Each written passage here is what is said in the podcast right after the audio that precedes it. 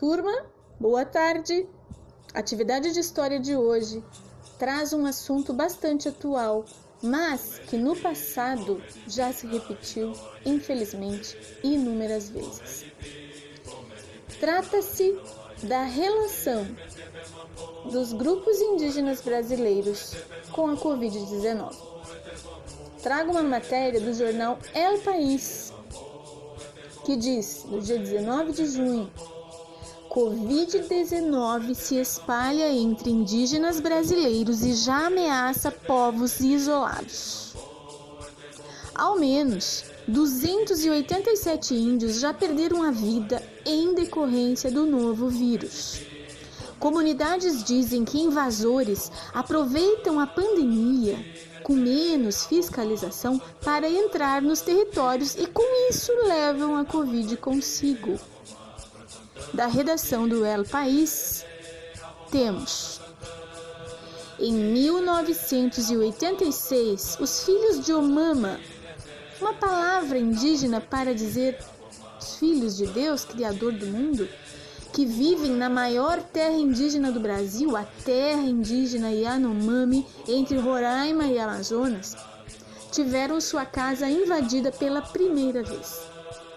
Entre aquele ano e 1990, estima-se que 20% dessa população, 1.800 pessoas, morreu de doenças e violências causadas por 45 mil garimpeiros ilegais foi quando eles conheceram a Xauará, palavra que denomina as epidemias levadas pelo não índio, pelo homem branco.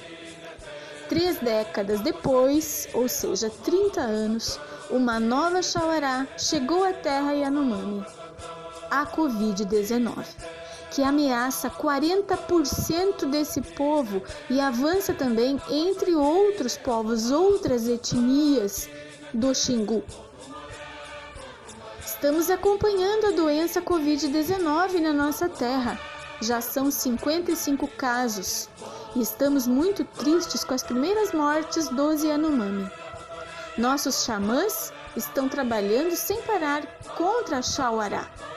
Vamos lutar e resistir, mas para isso precisamos do apoio do povo brasileiro, porque o governo não está se importando com a vida dos indígenas disse ao El País por telefone Dário Copenaua, filho do líder Davi Copenaua, um dos mais conhecidos xamãs da Amazônia. Quase metade dos Yanomami, 13.889 pessoas, moram em comunidades que ficam a menos de 5 quilômetros de uma zona de garimpo.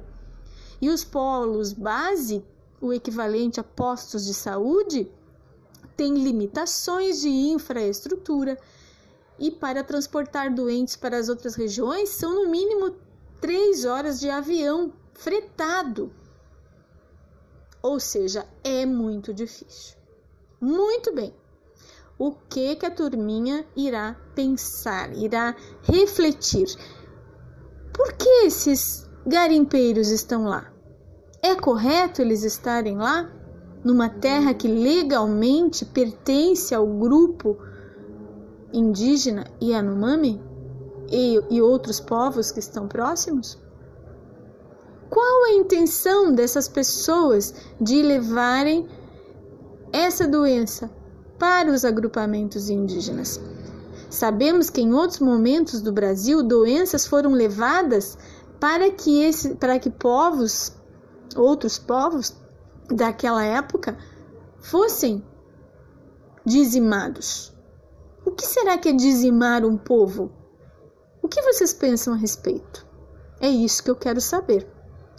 Aqui no meu podcast, podcasts vitaminados, tem um lugarzinho chamado mensagem, tem um, um, sinal de mais para mensagens. Ali vocês podem gravar a resposta de vocês.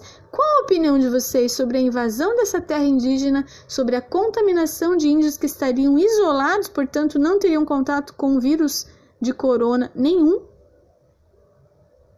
que vocês pensam a respeito? Vocês acham correto? Se sim ou se não? Podem também gravar no grupo de WhatsApp eu também vou conseguir coletar a resposta de vocês lá. uma resposta de um minuto, um minuto e meio, no máximo dois minutos. Aguardo vocês, hein? Conto com vocês. Um grande abraço. Nada de atrasar a tarefa. Um beijão, hein?